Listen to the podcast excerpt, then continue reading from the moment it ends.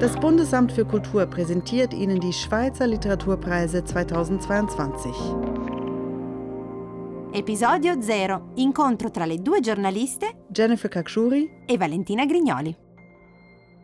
Benvenuti e benvenute al nostro podcast. Hello Jennifer. Ciao Valentina, willkommen zur Auftaktepisode der Literaturpreise des Bundesamtes für Kultur im Jahr 2022.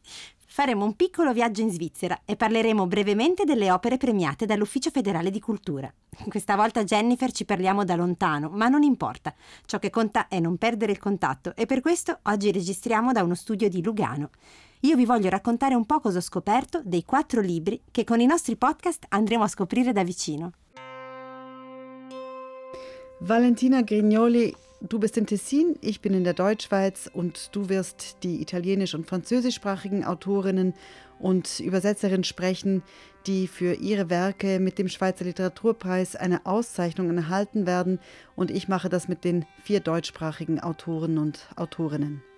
Beh, innanzitutto devo iniziare con l'annunciarti, cara Jennifer, che il mio malloppo è molto poetico, chissà se lo sarà anche il tuo. Allora, tu parli con le persone di lingua tedesca che ricevono i premi. Valentina, die deutschsprachigen Werke, die bei mir auf dem Tisch liegen, sind keine, das ist keine Lyrik, es sind keine Gedichte, es sind große Werke, die auch poetisch sind, aber eben nicht äh, Gedichte, sondern es sind unterschiedliche Arbeiten, alles Romane und einige hundert Seiten Lektüre. Io direi, visto che la mole è molta, di cominciare con il grande premio letterario che va quest'anno, come detto, a Reto Annie. Jennifer, cosa distingue il suo lavoro? Reto Henny erhält eben diesen Grand Prix Literatur und der Grand Prix zeichnet jedes Jahr eine Person aus, eine Persönlichkeit, die sich auf einzigartige Weise für die Schweizer Literatur einsetzt. Und was das Werk von Reto Henny einzigartig macht, Ihm scheinen die Konventionen überhaupt nicht zu kümmern. Seine Sätze zum Beispiel sind ungewohnt lang und detailreich. Sein aktuellstes, imposantes Werk heißt Sturz. Und dieser Roman ist die dritte Bearbeitung eines Stoffes und eben dieser erste Stoff ist in den 1980ern erstmals unter dem Titel Flug erschienen. Quindi sei molto coinvolto anche nella lettura e ci si aspetta anche qualcosa da te come lettore? Ja, Reto Henny verlangt einiges ab von seinen Leserinnen, wenn man so will. Sein Werk kann man als Sinfonie oder als mehrere Sinfonien aus Worten, Szenen, Geschichten und Zitaten beschreiben. Man muss sich dem hingeben wollen und auch sich dem quasi hingeben. Sturz, um bei eben diesem aktuellsten Werk zu bleiben, kann man erst eintauchen, wenn man als Leserin, als Leser alle Lesegewohnheiten abwirft. Und so wird man dann Teil dieser assoziativen, reichen Sinfonie oder eben diese Symphonien aus unterschiedlichsten Elementen, von Kindheitserinnerungen im Bergdorf bis zu Reisen in die große weite Welt, Erinnerungsfragmente, scheinbar banale Details und so weiter. Und einfach um das noch als Beispiel deutlicher zu machen, was dieses Schreiben von Reto Henny ausmacht, das Werk, das vor Sturz erschienen ist, ist Bloms Schatten. Das ist ein Büchlein, ein bisschen mehr als 100 Seiten. Also es sind 130, 140 Seiten.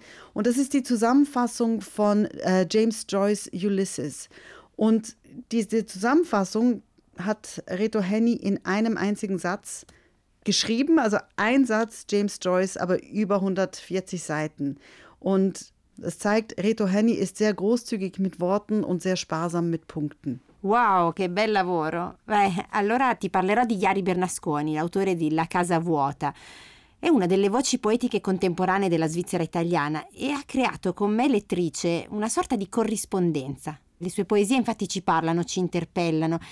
A volte si viene proprio investiti da quesiti o domande, che poi sia lui a porle o noi a farcele, questa è un'altra questione, ma ci sono parti dedicate propriamente alla corrispondenza nel suo libro. Nella casa vuota, edito da Marcos y Marcos, viaggiamo anche molto. Torniamo a Dejevo, da dove il suo viaggio poetico è iniziato più di dieci anni fa, e investighiamo insieme a lui il senso della perdita delle proprie certezze. La casa vuota è un libro fatto di presenze, di assenze, ma che ci fa insomma anche viaggiare in un universo di persone e luoghi insieme a molti animali. Das heißt, die Natur und die Tiere sind also ein wichtiger Bestandteil in diesem Werk des Tessiner Schriftstellers Jari Bernasconi. sì, soprattutto nella parte centrale del libro c'è un capitolo, Le stagioni, dove andiamo alla scoperta di un mondo selvatico animali. Per lui fonte inesauribile di stupore e meraviglia. E negli animali a volte possiamo leggere anche noi stessi, non trovi Jennifer? Naja, Valentina, darüber lässt sich wohl streiten. Kein Tier, aber Vampire kommen vor im Werk von Dana Grigorcia, Die nicht sterben, heißt dieser neue Roman von ihr. Und für diesen Roman wird die Autorin ausgezeichnet. Chi non muore? Vampire wie Graf Dracula oder seine Nachfahren, die sterben nicht. Aber genauso sind die rauen politischen Geschichten, also die Vergangenheit Rumäniens und auch die Familiengeschichten der Ich-Erzählerin total lebendig in diesem Roman. Diese Ich-Erzählerin ist eine Malerin aus Bukarest und fährt in den Ferienort ihrer Kindheit bei Transsilvanien in das Haus ihrer Großtante. Und dieser Roman ist temporeich mit etwas Klamauk, Sprachwitz und auch Blut. Es ist ein Porträt der rumänischen Gesellschaft vor und nach der kommunistischen Diktatur, wenn ich das jetzt so zusammenfassen müsste. Aber eben, ich unterhalte mich dann noch mit Dana Grigorcia und dann tauchen wir viel tiefer ein in das Werk. Valentina, keine Schauerromane, aber nochmals Gedichte, die stark mit der Natur verbunden sind, liegen vor dir. Und zwar von der Genfer Autorin Isabel Sprissa. Was zeichnet ihr Werk aus? Sì, le stagioni sono un tema presente, le stagioni abbiamo, di cui abbiamo parlato prima, sono un tema presente anche in un altro dei libri che presenterò nei prossimi podcast. Si tratta di Tout en tout di Isabel Sbrissa e l'autrice ginevrina ci propone in questa sua quarta raccolta di poesie una personalissima visione del mondo attraverso il proprio giardino in campagna. Anche qui abbiamo la natura, la vita, l'amore, sensazioni e atmosfere che prendono vita in un insieme diversi estremamente originale. Già, perché la sua maniera di scrivere va a indagare proprio il rapporto formale tra lingua e scrittura. Die formale Beziehung zwischen Sprache und Schrift, sagst du Valentina, das klingt für mich erstmal ziemlich theoretisch. Wie funktioniert das? Eh sì, è vero, è un po' complicato, ma immagina, noi abbiamo una grandissima varietà di espressioni individuali che proviamo e sentiamo, ma che a volte la lingua, la scrittura, imprigionano in un formalismo che non sempre ha senso. È un po' quello che succede anche tra noi due, noi stiamo parlando in due lingue completamente diverse. E così sembra essere anche per Isabelle, che nel suo Tout en tout propone una poesia tutta verticale, proprio le parole scritte per verticale, frammentata in colonna, decomposta e apparentemente difficile da leggere. Sono pezzi di parola che saltano però all'occhio immediatamente come chiavi per accedere magari a un suo universo. A queste pagine si contrappongono blocchi compatti, senza punteggiatura, nei quali è estremamente difficile capire dove inizia e dove finisce una frase. Ma non preoccuparti, esiste una sorta di complementarietà tra le due parti e io non vedo l'ora di incontrarla dal vivo per farmela spiegare meglio, poi te la racconto.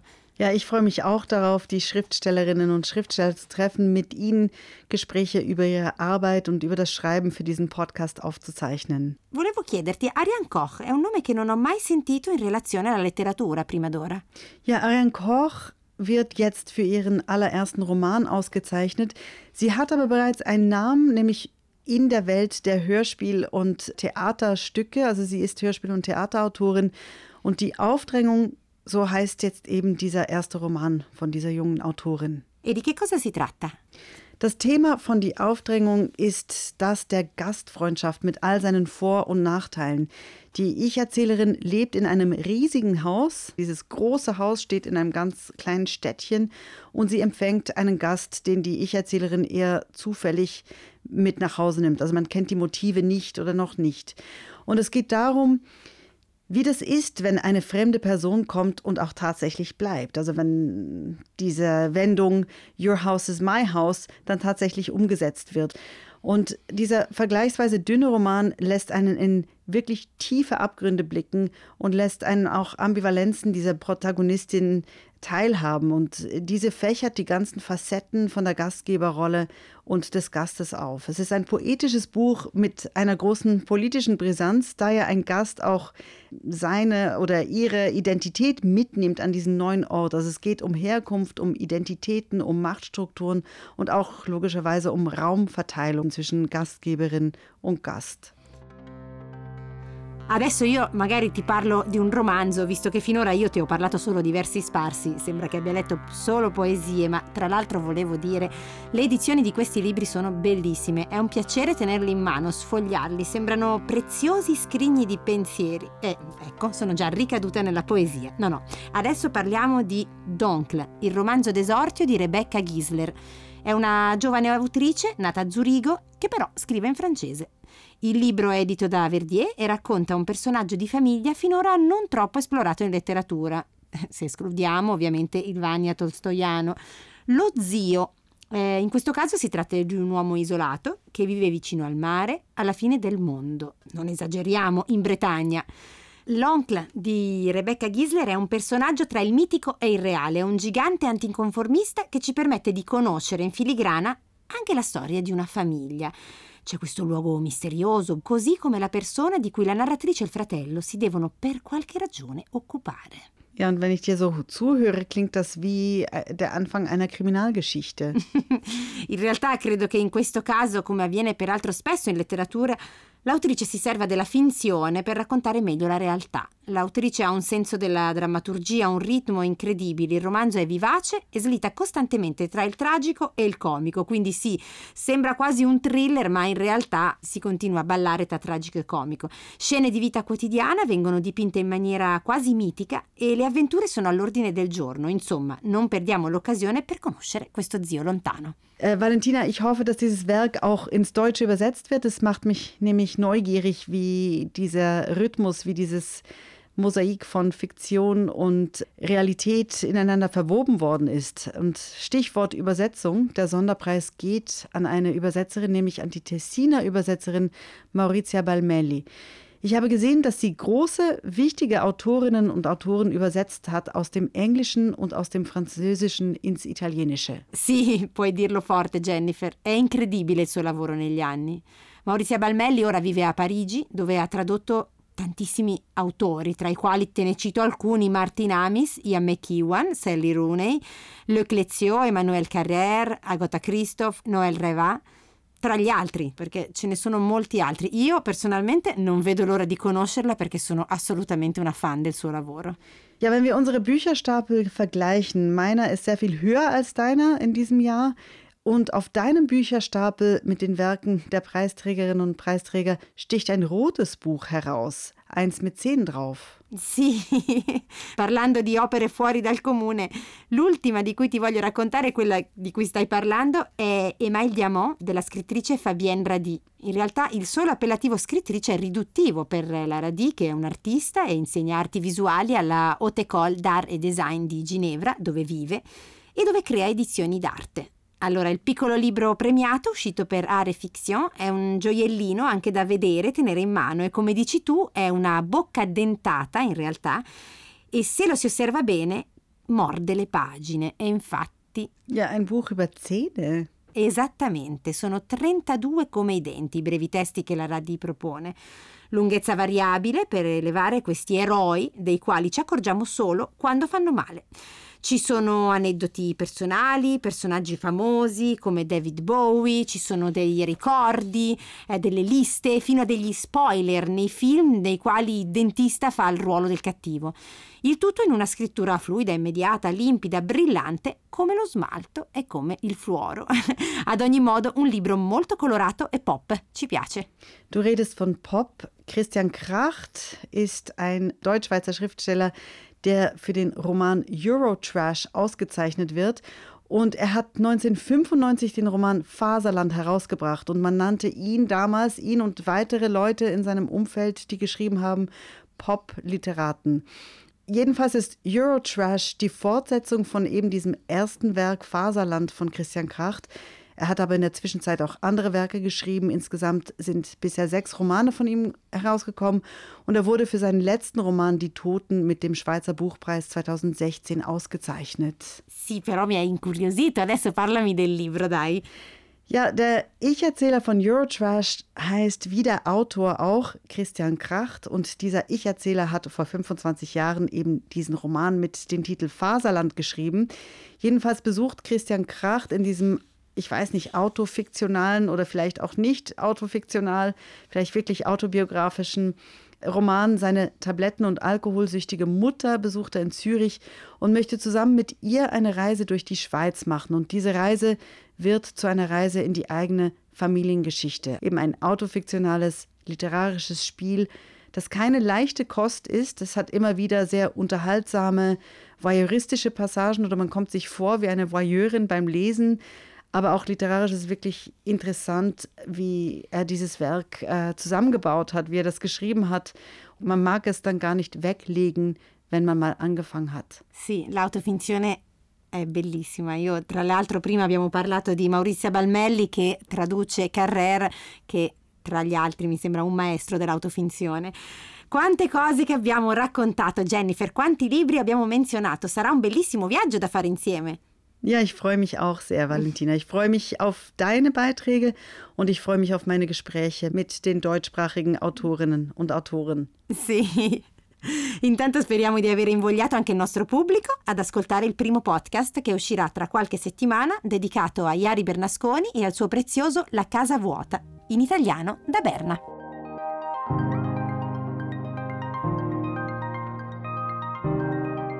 Sie haben die Folge 0 des Podcasts Schweizer Literaturpreise 2022 gehört. Une production de l'Office fédéral de la culture.